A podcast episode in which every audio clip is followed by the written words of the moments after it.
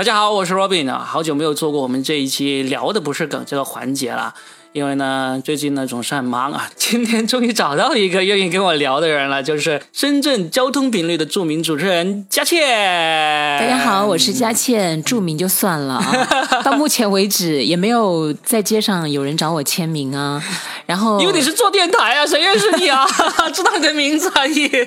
好吧，大家好，我是佳倩啊，再一次跟大家来打个正式的招呼，很开心今天和 Robin 来到这个聊的不是梗是吧？对对对，因为是这样子，我这个节目呢叫做说的全是梗。对，最早开始的时候是想把我个人的段子以及一些新创作的段子结合起来，每期呢讲那么几分钟的。后来就是那个喜马拉雅的人跟我说，他说啊，你你聊一些长一点的，长一点的，这样子别人知道一下你这个人，就像那个臭婆娘的裹脚布一样，又臭又长就好了。你要听梗的话，去看那个我们那个几分钟一集的那个节节目，超级嘉宾，对超级嘉宾，对对，那个节目已经上线一段时间了哈。嗯，呃，虽然我在我的节目里面，听众对我就比较熟悉了，但是在你这个节目，其实相当于我就是新人一样的啊。对对对，大家。嗯，呃，说了全是梗，现在有已经有一万多的那个收听订阅了嘛。嗯，那超级嘉宾还是一个新节目，我们做了大概十期左右，订阅的人还是比较少，所以呢，也在这里呼吁一下大家，你既然喜欢听这个说的全是梗，那么也请订阅我们这个超级嘉宾，爱屋及乌一下哈。对啊，而且而且这现在我们是把这个超级嘉宾也会放到说的全是梗那个专辑里面去的，但是将来有一天我们翅膀硬了啊，我们就只会放到超级嘉宾了。你要是不订阅，你就后悔了。翅膀到底哪天硬啊？告诉我一个时间，我做好准备。其实今天我们会聊一个话题：原生家庭。嗯，是你提出来想要聊的。对，因为我觉得想让大家更多认识一下我。原生家庭其实最近很火啊，就是因为那个都挺都挺好。对，那个电视剧之后，就很多人开始讨论这个事情。嗯，是吧？对，我我以前是其实挺少接触这个说法的。嗯，为什么呢？嗯，有可能是因为从小比较幸福吧。啊，就是因为你 你是独子吗？我不是独子，我是家里面唯一的一个男孩。那难怪，那你相当于独子。我就是，甚至我跟你讲，甚至你比独子享受、独生子享受的那种待遇还要高级。对，因为有两个姐姐，全家人都在爱你啊。我两个姐姐，一个比我大六岁，一个比我大七岁。天哪，你你你老实交代，到现在为止，你这把岁数了，你从他们身上抠了多少钱出来？因为，因为我你想一想，我刚刚出生的时候，我两个姐姐就读一二年级嘛，嗯，他们俩是同时读一年级的，然后升二年级的时候我就出生了，嗯，我爸妈就决定让我二姐休学一年来带我。天哪！所以我我后来长大之后，我就觉得很亏欠我二姐的，你知道吗？嗯，然后还回想自己小时候这么调皮啊，从小只要懂事儿就跟两个姐姐作对啊。我还记得有一次我大姐把我给惹生气了。就是他们那那个年代喜欢抄歌，手抄歌曲。对对对，你你也抄过对不对？抄过，暴露年龄。他们就喜欢手抄歌曲，抄了满满一本。然后我就去把他的歌的里面的每一页隔页撕掉，隔页撕掉。我的天 哪，你知道有多坏吗？我好，我好，我现在就好想替你姐姐打你一顿，真的，我想把你那个腿毛、鼻毛一根一根薅下来。所以，我我现在其实长大了之后，我就特别特别恨小时候的自己。我觉得怎么会有这么坏的小孩？我我我。我也恨这样的小孩。哎，我可不可以讲一下？嗯，因为你是弟弟的身份，是不是？虽然我是独生女哦，嗯，但是我身边的朋友们，包括我妈妈，嗯，都是深受弟弟之害。我的妈妈对我的舅舅，嗯，他就是另一个妈妈啊，几乎管了他一辈子。他比他多大多少？就大几岁而已。嗯但是呢，就真的管了他一辈子。嗯嗯，真的是。因为我小的时候，可能是我舅舅，就是我外婆带他的时候呢。不小心，我就觉得那个手烧了一下，大概在两岁的时候，嗯，所以我的外婆呢，对我的舅舅就充满了内疚，嗯，我外婆就把这种内疚移到了我妈妈身上，啊，让她去从小到大就跟我妈妈讲，你将来一定要对你的这个弟弟负责，一定要怎么怎么样，嗯，所以我我妈就管了我舅舅一辈子。那你舅舅跟你妈妈关系好吗？好啊，因为他挺会说话的呀。嗯嗯嗯，他真的很会哄女人呢，不光会哄我妈妈，会哄我外婆，会哄他老婆，嗯，还有其他外面的女人。哎，我我觉得这可能是唯一的好处，就是作为一个家里最小的那个孩男孩，嗯，如果有两个姐姐，一两个姐姐嘴很甜。呃，真的，你会嘴很甜，而且你会情商很高，懂得怎么跟女人相处。对呀，就像贾宝玉一样嘛。哦，贾宝玉是这个原因，不是啊？意思贾宝玉不就是他在那个里面，不是周围全都是莺莺燕，都是女孩子吗？啊，他其实很多女孩子喜欢的嘛。是，而且你看他讲出的话，就是他说女人是水做的，对不对？男人就是泥做的。他觉得女人是很干净的，他把女人就捧得很高。那应该是曹雪芹说的，他借贾宝玉之话嘛。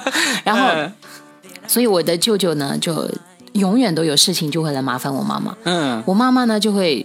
一方面很纠结，但是另一方面又永远责任心使然，就会永远都会去管他。嗯，为了这件事情呢，他跟我爸就吵过很多架。嗯，真的。但我妈妈当时放出的话是：老公可以再有，但是老弟只有一个。你 说对呀，大义凛然呢，说的对呀。所以我就觉得，我现在比较庆幸的就是，呃，两个姐姐还有妈妈一起让我的性格。有同理心，对女性有同理心，就是我我现在看到那种家庭不和睦啊、家暴啊，或者说那种大男权对女性的不尊重那种言论，是特别愤怒的那种。但实际上，我觉得就是这样的原生家庭，比如说爸爸妈妈、姐姐都很照顾，也会有另外一种男孩的性格，就是他可能特别的霸道，特别的不理解女性。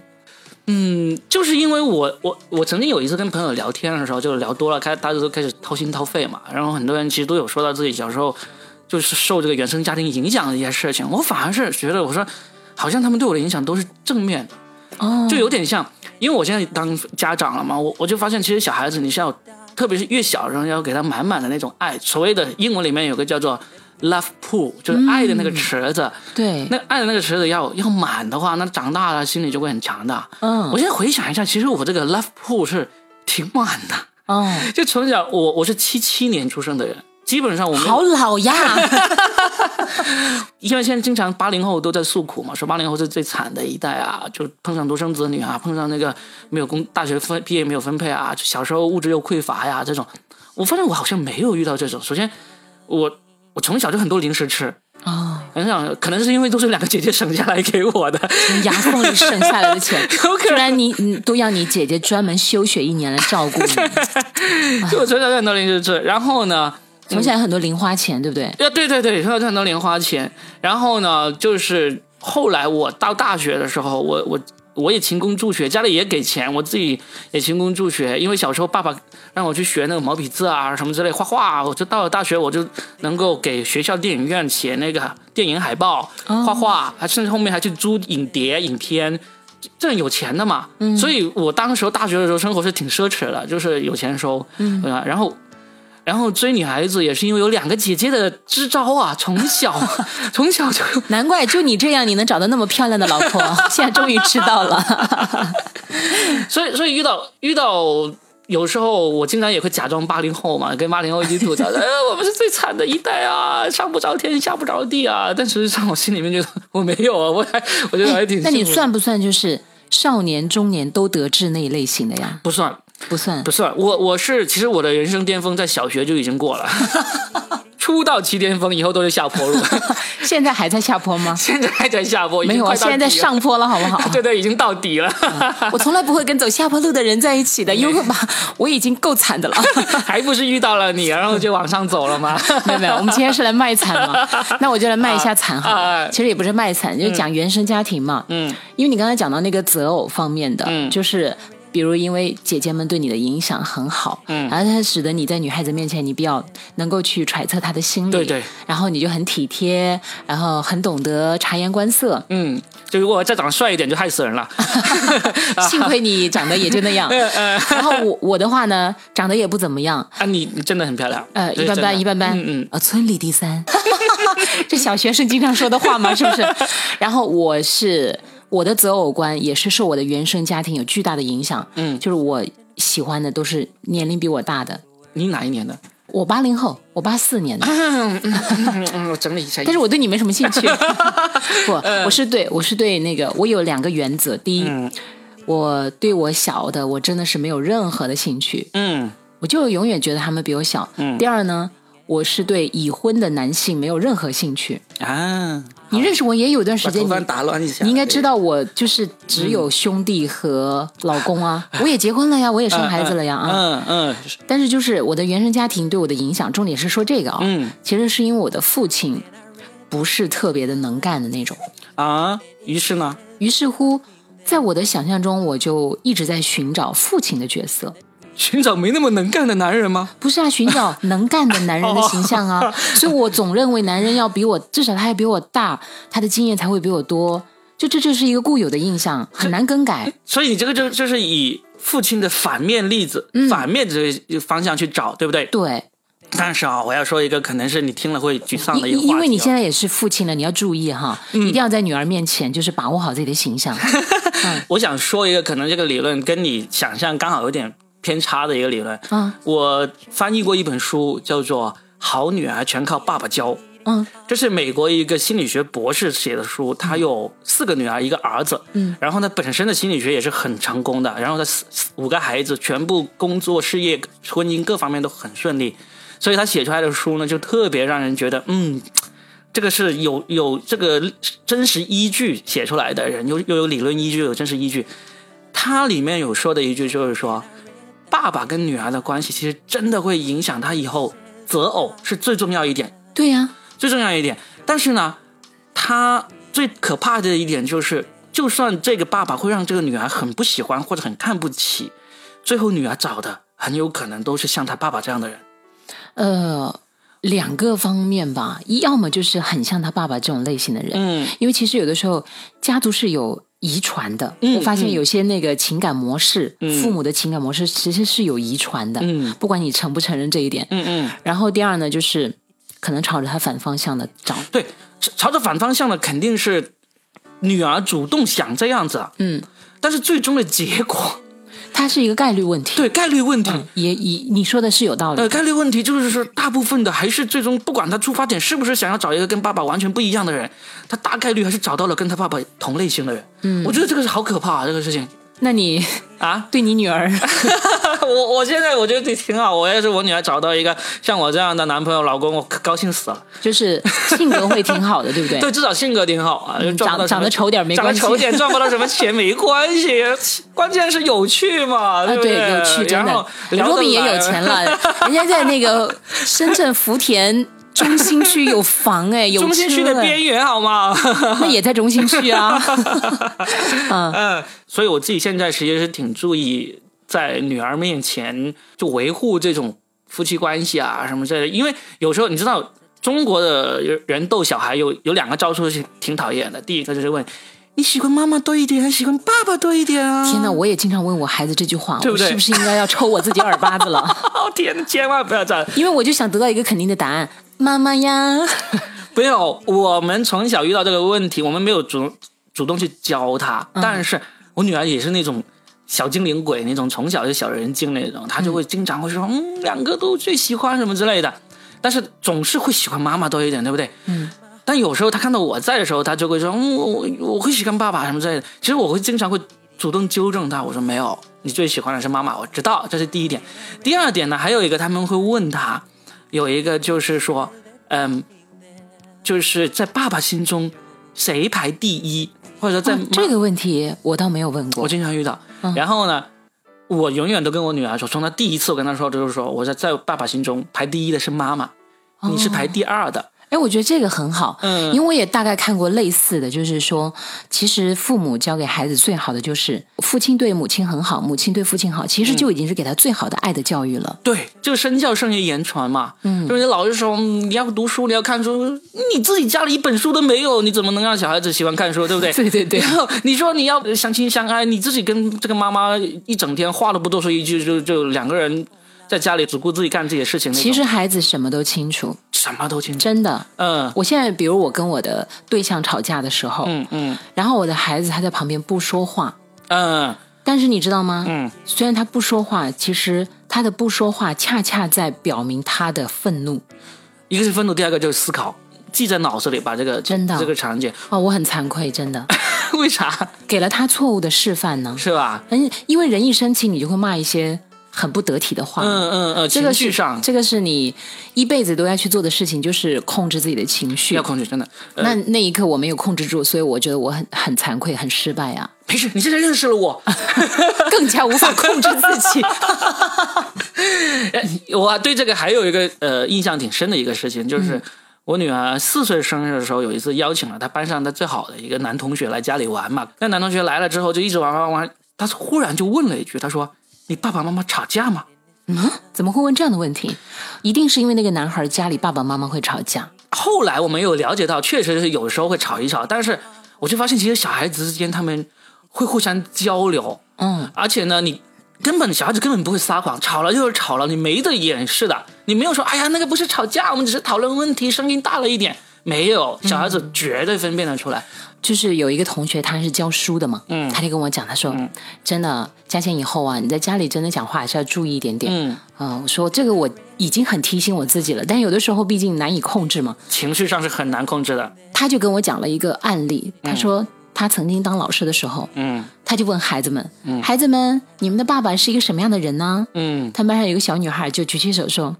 老师，我的爸爸是一个没用的人，然后全班都笑了。这个其实很不好，对不对？对。然后老师就很惊讶，就我这个做同做老师的同学说：“你为什么这么说呢？”小女孩就会说：“因为我的妈妈就是这样说我爸爸。”对啊。啊，这个其实听了之后让人特别的心酸。嗯，不仅为那个男人心酸，其实更为那个女人心酸。嗯，我觉得当你去讲对方不好的时候，其实也是在否定你自己。对啊。这个其实。没有任何的赢家，包括孩子，最后他成了一个无辜的受害者。对，我自己其实也深有感触，是为什么呢？我后来为什么择偶方面 会有那么奇怪的执念？嗯，也是因为，因为我的爸爸他也是家里面最小的，嗯，可以说是受尽了宠爱，嗯嗯，但是。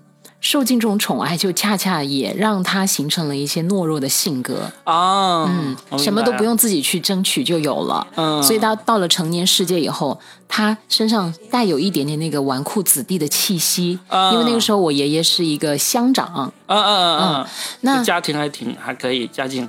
嗯，但那个时候我爷爷又没有任何外水收入啊，就是两袖清风。啊，嗯嗯，就实际上就是钱财没有很多，但是呃会比较受人尊重一点点。嗯，但我爸爸呢，反而就因为受到保护太多，所以他身上有了一些不太好的习气，比如他比较怯懦一点点，嗯，就不是那种特别的男子汉气概的，嗯嗯。可能在我妈妈面前，他就是属于怕老婆类型的，嗯。嗯，然后他在整个家族里面也是受保护类型多一点点的，呃，确实也没什么上进心。不过我的爸爸已经就是去世很久了，嗯，尽管他去世很久了，但其实他留给我的呃那种影响还是挺深的，嗯，比如我老看到我妈妈在骂我爸爸，因为我确实我爸爸有做的不对的地方，就是他老爱去。打牌。啊，他打牌呢，牌技又不是很好。你知道他如果抓到一手好牌，嗯，他的手就开始抖，抖，然后脸上的神色就控制不住，是。发抖。周周围所有的人 就都知道他手里有一副好牌，接下来所有的人就会想办法怎么把他给那个。虽然他打的围和围剿他，对呀，虽然就是他们打的那个数额不是很大，也就是街边那种了，就打点小牌，但实际上那时候收入也。不是很多，然后他十次打牌可能有九次都是输的，那所以他就相当于没有收入一样。那我妈妈就一个人撑起整个家，所以我的妈妈就很强势，那也是被迫的。那其他肯定又会埋怨我爸爸，所以在我的印象里面，我接收到的就是我爸爸又很会装可怜，嗯，他永远都是可怜兮兮的样子。我妈妈就永远都是一副非常嚣张跋扈的样子。那我小时候看到的就是这个样子喽，嗯嗯，我就会一方面可怜我爸爸，另一方面我也觉得，好像我的爸爸确实也跟其他的爸爸有点不一样，嗯，因为其他的爸爸好像会很有能力呀，嗯嗯，啊，无所不能那种，是的，会给我的很多同学就是安排好，嗯啊，将来你要去干什么，你要怎么样？但我的爸爸似乎永远都在问我妈妈这个事儿该怎么办，这个事儿该怎么办？他就给我形成的印象就是将来我找伴侣。我就一定要找一个很强的人。嗯嗯啊，对对对。那你现在找到的是吗？性格很强悍，性格很强，他就不说了。他会听我们这个节目吗？不知道。其实我就是说这个呢，嗯，我就想说，呃，大家都会受到原生家庭的影响，这个是多多少少都会有的，肯定会有的。然后我曾经是一个原生家庭。有一点负面影响的女孩子。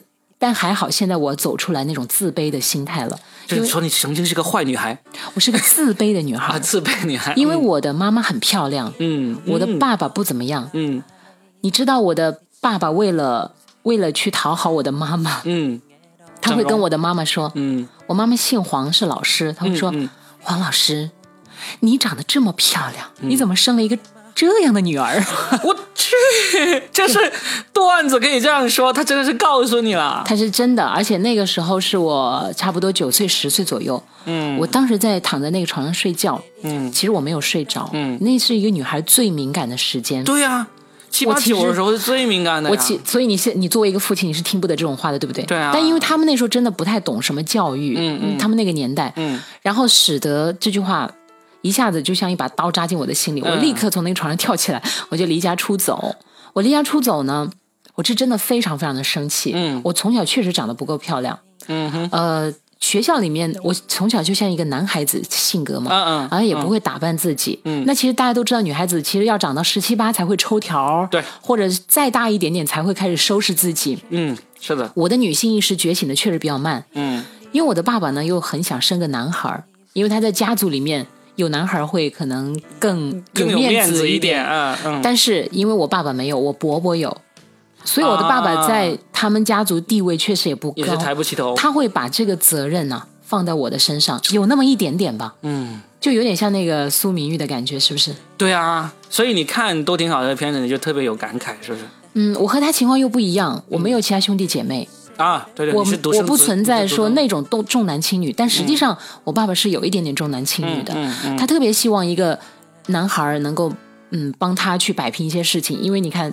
他其实一直都是靠别人的那种的，对，所以那时候没有再生一个，也是因为政政策的原因不敢生，因为他们是双职工嘛，如果生了会被罚款，或者是有一个没有工作，嗯，就我曾经是一个非常自卑的女孩，就是对自己的长相啊，对自己的家庭啊。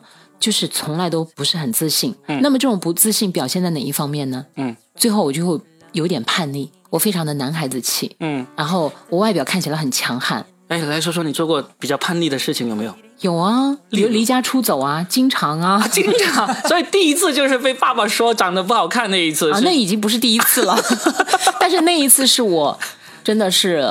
特别受伤。你看，你看，都过了，我都三十多岁了，嗯，那已经是二十多年前的事儿。但但是，因为当时我，我后来恨了很长一段时间我的妈妈，因为当时我特别希望我的妈妈能够帮我掰回一局。对啊，就是当我爸爸说那句话的时候，啪，给他一巴掌。对对，我觉得应该就是这样，是不是？可是我的妈妈没有，我的妈妈在那一刻居然顾影自怜的说：“对呀。” 怎么我长成这样，我的女儿长成那样，真的是让我万箭穿心。这个逻辑怎么对我长那么漂亮，我女儿长得不漂亮？你觉得原因在哪里呢？不应该这样的，逻辑应该是这样的呀。所以后来，当我跟我妈妈成年以后，就是当我的心结真的解开了啊，就是呃，一切都已经是归于平淡以后，我的心也已经很强、很坚强的时候，我就跟她跟我妈妈讲这一段，我妈妈没有印象，呃。因为他不记得，他对这种事情比较习惯，习以为常啊，你知道吗？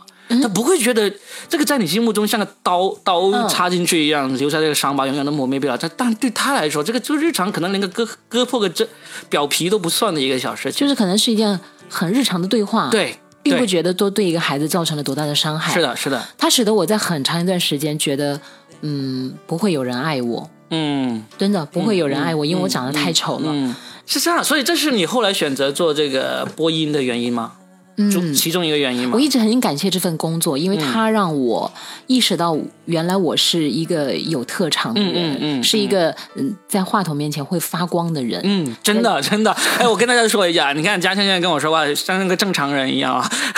什么叫正常人一样？他在他的节目里一戴上耳机，对着耳麦，马上那个声音哇，听得你心里酥酥的那种。哎呀，我是做晚间节目嘛。对对对，你们要去搜一下，就晚上几点？十点半。十点半到十二点。十点半到十二点，在深圳交通频率 FM 幺零六二。哎呀，你要是睡不着，你去听。听了你就好了，更加睡不着。然后，呃，所以我很感谢这份工作，就是他让我真的找到了自信。嗯嗯。然后，你知道我第一个男朋友是怎么找到的吗？电台的同事吗？不是不是，我我坚决不找同事。我嗯，两个人不能在同一个单位，要不然一起失业了。对对，我现在就是女女女生要见人的时候都要化妆，但是同事不是人，你也不是人。然后那个嗯，其实我第一个男朋友真的嗯谈不上有多喜欢他，嗯。就是因为那个时候我想减肥。这时候应该算是我做的最叛逆的一件事情。哦，想减肥，然后呢，你就他们说失恋可以减肥，哎，我好想失恋，我一直以为这是个段子，原来你是真的实践过，真的可以想象一下吗？我真的是一个多么赤诚的人 呢，多么活在这个 活在这个段子里的人，实践去见证这个理论。是真的可行吗？我们来说一下，因为我真的很想减肥，嗯。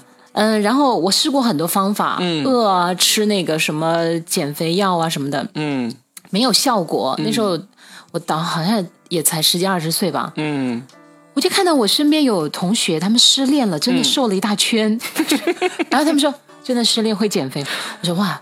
我还没有谈过恋爱，因为没有，因为没有人喜欢我。女孩子嘛，其实失恋真的是很好的一件事情。嗯，它能够让你迅速的认清自己，嗯，并且知道怎么跟异性去相处。认清自己瘦下来原来这么好看的是吧？其实我并没有瘦下来，这段子还是段子，并没有变成现现实的吧？我 并没有瘦下来。哎，还好你没有听另外一个段子。另外一个段子，人家说最好的减肥方法就是啊，如果有一天被一个人给呃被人绑架了。把我关起来，关了三十天啊，我就瘦了三十斤。而出来之后，那个人被抓了，他为了和解，他送了我几百万的和解金，这是最好的解。所以我其实觉得原生家庭真的非常的重要。嗯，父母真的要在孩子面前。注意自己的言行，真的举止，身教是最重要的。嗯，我觉得 Robin 做的很好，呃，就是一定要灌输给自己孩子很好的那种理念。嗯，你看我的父母，就因为他们根本就没有顾及我的感受，虽然我是独生女。当然了，他们对我也很好啊，并没有让我吃很多苦，但实际上在精神方面并没有给我很大的滋养。嗯，就是嗯，真的要鼓励你的孩子。嗯，有有的时候打压教育是有用，但有的时候打压教育是真的很伤害人的。是，当然他后来。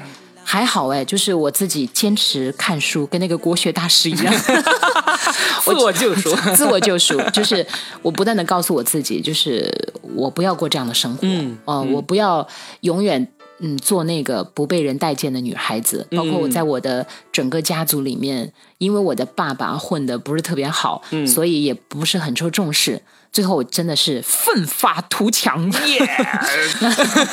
真的就是我觉得他他使我内心一直有一种很倔强的力量。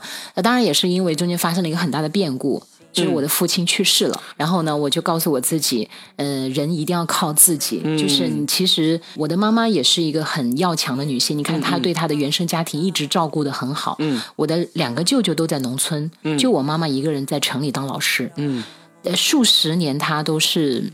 一直在照顾着那个家啊，因为就他经济条件好一点点，然后他又要照顾我的爸爸，因为我的爸爸收入也不是很高，所以我觉得我妈妈后来我真的就不再怨我妈妈，而且我很体谅。当我自己成年以后懂事以后，我觉得她太不容易了，一个人养活这么多人。这现在算是跟他和解了，是吧？非常好，我们的关系非常好，而且就像朋友一样。特别是当我爸爸去世那件事情，其实对我们整个家庭来讲是一个巨大的一个。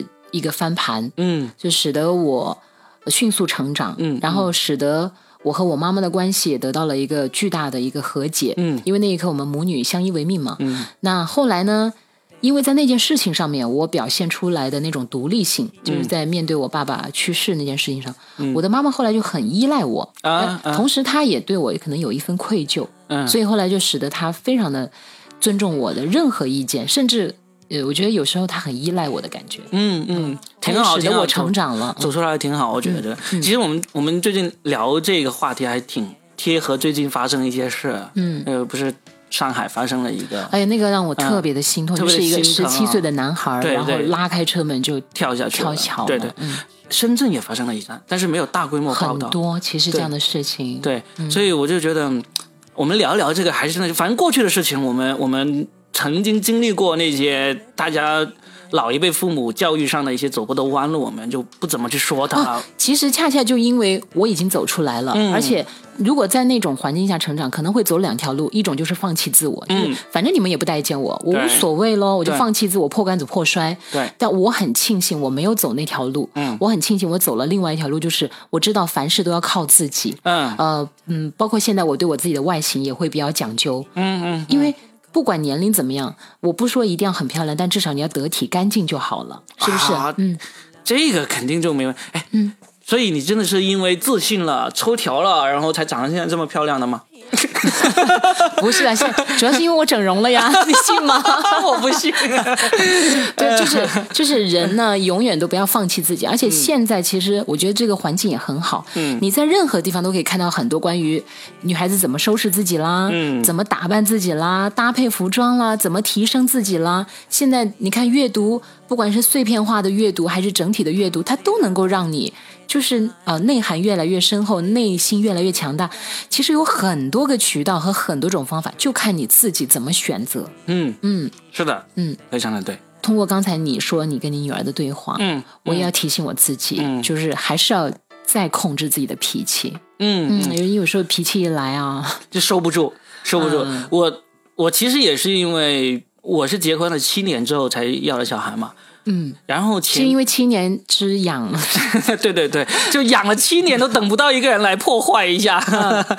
就我前面结婚的前四年，还是经常跟我老婆吵架那种人，吵到有冷暴力、冷战几个星期那种。你是很厉害的那个吗？还是他冷暴力？我我我不我我会很犟，就是。生气了就会恨全世界，然后然后谁都劝不回来，一定要自己想通了，自己软化下来了，才会才会回头那种。嗯，所以前面四年都经常有这样的事情发生。那就是你的老婆对你包容多一点点，对，她会包容多一点，嗯，包容多很多，包容多很多。妈呀，你都说你伴侣的好话，我也说一句，我的老公对我包容也很多。好，接着说。哎，然然后这四年之后，就忽然就真的是可能就走过了那个点了，就两个人就。很相处很融洽，就几乎没怎么红过脸、吵过架，就相处的很好的那种。然后我一开始我们结婚的时候也是，我也是很坚决的说我不想要小孩，不想要小孩那种。他也说无所谓，不要就不要那种。但是后来就到了第七年的时候，他忽然就说嗯，我觉得还是想要个小孩。那我就说那就要呗，就就很自然的就走到了这一步。所以呢，就是因为这有过之前那种。这四年的这个打打杀杀，这个 相爱相杀，相爱相杀这种，所以到后来小孩子出生之后，我们有时候吵架真的是第一个真的吵了也不会吵，第二天记仇那种，这是第一个。第二个的话，我们现在经常有在孩子面前会吵起来，也要要做什么激动的事情的时候，我们就说。缓一缓，不要现在不要做这个事情，在情绪上不要做决定。是，嗯，情绪上不要做决定，嗯，不要说狠话。对，就是如果有一件事情你没有生气，情绪没有起来的时候，你的决定是这样子，然后你情绪起来了，你就走了另外一个方向，那你就真的先不要去做，嗯，因为很有可能你情绪起来，你觉得刚才那个决定是错的，然后呢，你就按情绪起来的时候那个决定来做，回头一看，百分之九十九都是你情绪起来的时候那个决定是错的。所以他们不是说了吗？成年人就是一定要控制自己的情绪啊。嗯嗯，是的，是的。嗯，所以反正我们聊到原生家庭也是嘛，我们我们现在就有自己的孩子，我们现在就是给自己的孩子创造一个原生家庭。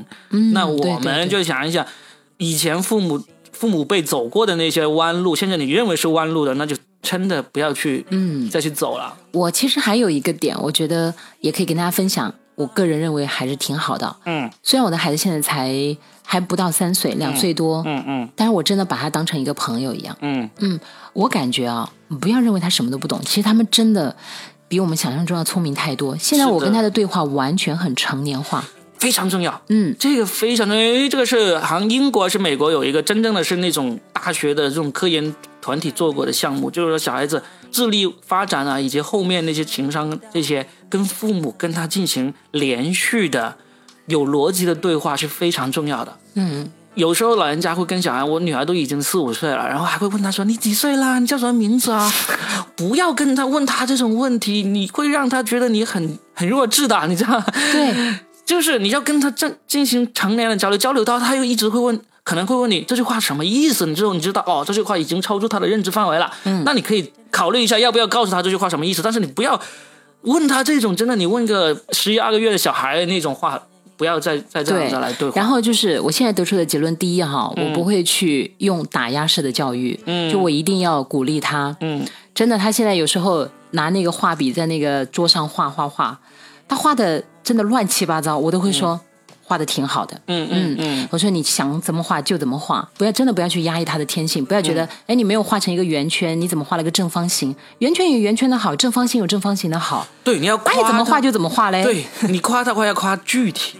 就例如他的圆画的很圆，你就告诉他啊，这圆画的很圆，这个线画的很直，你就告诉他是啊，啊，还有一个，有时候他会要求你画，你千万不要把你这个成年人练了这么多年画的很圆又很圆，直又很直，方又很方，千万不要画的比他漂亮很多，真的，他会失去信心的，哦，他会觉得我做不到像你这么好，然后呢，他就对这个为什么我的孩子很自信？他说妈妈，我来。我来，不是。假如有一天他要你，假如有一天，对对对，你千万不要画的比他好太多，跟他比他好一点点，或者跟他一样，这是很重要的。因为你不是要去向他面前面前逞强啊，告诉他看我画的比你好。哦，那我不会，这个不会。呃，这个是你放心，因为我自己受过那么强的打压，我是不会去打压我的孩子的。然后，但是我觉得就是平等对话的这一招真的很有用。嗯，但是在育儿的那个路上，还有两个非常大的这个敌人，有一个敌人稍微弱一点的。就是他的外公外婆、爷爷奶奶，哦，对，隔代亲，对，这个是，呃，在我看来是稍微弱一点的，因为毕竟我是主要是两夫妻自自己在带孩子嘛，就是他们相处的时间没有那么长，嗯，没有那么长，这所以他们隔代的那种观念啊，就是影响到孩子上呢，就会还算是比较容易去。克服的，嗯，因为有我经常听到有些当爸当那个父母的人说啊，你都不知道我教他多么好，什么好，一回去就被爷爷奶奶带偏了，带偏了。结果爷爷奶奶也是一样说，我教的多么好，回到你们手上就被你们带偏了。就是这种东西，反正就不管，只要谁带的时间长，谁就是影响力更大。这个就是看你取决于你自己，你千万不要说我想把孩子带好，但是我我我我呃外公外婆把他没带好，那你自己要把时孩子更多时间扔到外公外婆身上，这个没没得说。对，这个真的就是。孩子很简单，谁跟他在一起多，他就爱谁，就听谁的，是的，是的，他就会变成谁的模板。对，所以呢，我就是说，为什么我说这两个我不叫敌人啊？这个两个两个叫做嗯，可能是有点让你造成困扰的一个，呢，是相相对会小一点，因为你只要把他多往你身边带，你就可以把这个影响力给降低。我说的更大的敌人，更大的敌人，真的是这个是用敌人来来来说的，谁啊？谁啊？就是配偶。配偶是这样，现在不是经常有一个说法，说丧偶式育儿嘛？嗯，还有诈尸式的。对，诈诈尸式、丧偶式育儿这些呢，如果你自己能够把握的好，这个怎么教孩子呢？这个丧偶式、诈尸式呢，还没有那么大影响。最可怕的是什么？是拆台式的育儿，就是你夫妻用的方法是完全大家步调不一致。哦，对。是不是你你说孩子你不能这样子，不能真是道不同不相为谋。对，他就另外一个方方面说，哎呀没关系的，这个有什么所谓？这个就完蛋了。小孩子是特别善于利用这个信息不对称啊，真的超这是天生的。嗯，因为动物的本性都是天生就趋利避害嘛。对，他就发现哎这个。这个事情呢是好的，那我这个时候就向爸爸亲一点，因为这爸爸同意我做这个事情。嗯，然后呢，这个事情是爸爸不同意的，对，因为他的对错是非观还没有建立起来，没有建建立起来，他就看什么对他有利。有是的，哎，那你现在和你的伴侣之间呢？我们超级步调一致的。哦，那就超级步调，就有时候我单独带我女儿去那个商店。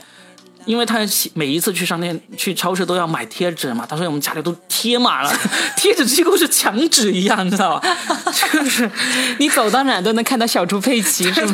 我有时候走着走着，发现自己身上都有个贴纸那种。我也是，就是所以呢，他就会说啊，我要买这个买那个，我我就说这个买过没有？他说呃没买过，一犹豫你就知道他有可能买过，你知道吗？嗯，我就会说买贴纸这个事情呢，你要去问问妈妈，妈妈同意买才买。嗯。就是因为你这些贴纸不是生活必需品啊，你买少迟买一两天不会死的，不会饿着，不会冷着了，对不对？我孩子现在买车，嗯，我家里差不多有六十六十到一百台车了，就大大小小那种玩具车，是两个人分别买，不是我们家有车哈，是我孩子有这个车的模型哈。他可有钱了，然后他还是要买。孩子的购买欲真的是比我们大人强太多了。嗯他只要看到就会买。后来我给他制定的规矩就是：好要买是不是？嗯，先把家里把所有的车摆在那儿，嗯，摆一排、两排、三排，嗯，记住这些形状，记住这些颜色，然后再到超市的时候，他说：“走，我们去看车。”我说：“好，去看。”我说：“这个有没有？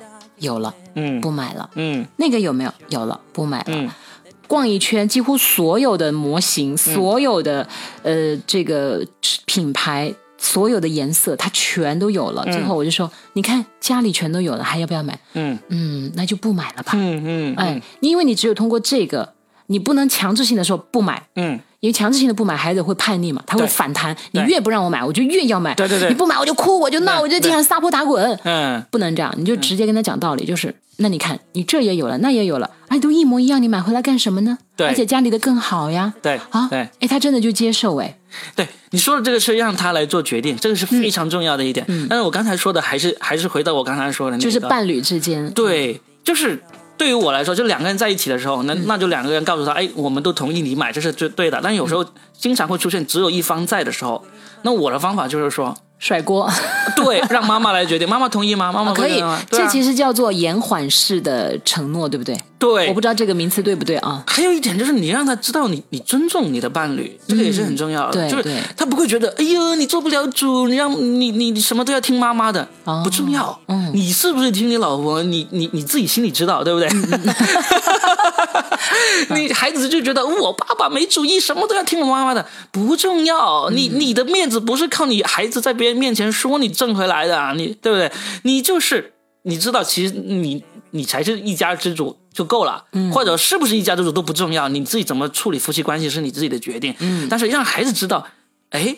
这个事情呢，我不能通过两面三刀来达到目的，这个是很重要的。啊，这个很好，嗯嗯，千万别，就是妈妈也可以说这个爸爸决定。如果你，但是呢，你说这句话的目的不是为了互相推推推卸责任，不是推给对方，而是尊重对方，对，尊重对方，然后让孩子知道，我不管怎么耍手段、耍心机，都是爸妈共同同意或者共同不同意的。嗯，这个也很重要。嗯，我觉得这个很好。所以，所以我觉得最大是最大的那个弊端就是拆台式的，爸爸说这个，妈妈说那个，妈妈说这个，爸爸说这个，这个是孩子很很快就会养成这种两面三刀，然后表面一套背地一套那种那种感觉。我们结合自己的人生，结合现在自己要去掌控另外一个孩子的人生。嗯，我们总结的几点：第一，不过分溺爱。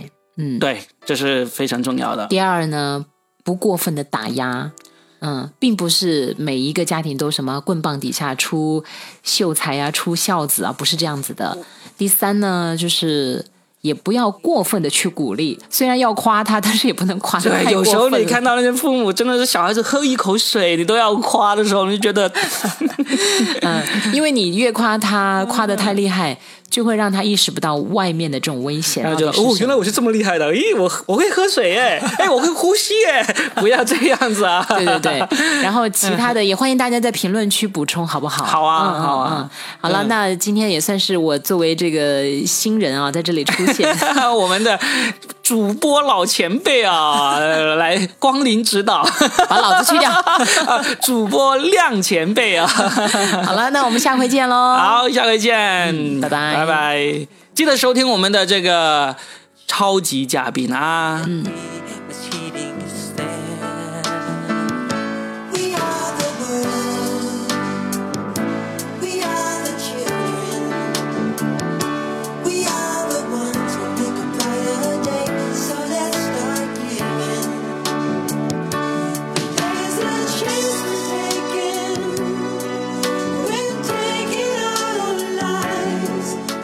曾经有听众抱怨说，我们每次节目结束以后呢，都放一些没有歌词的纯音乐，他又不喜欢手动去换下一集的节目，就不得不忍受这些没有歌词的音乐很长一段时间，然后才能进入下一集。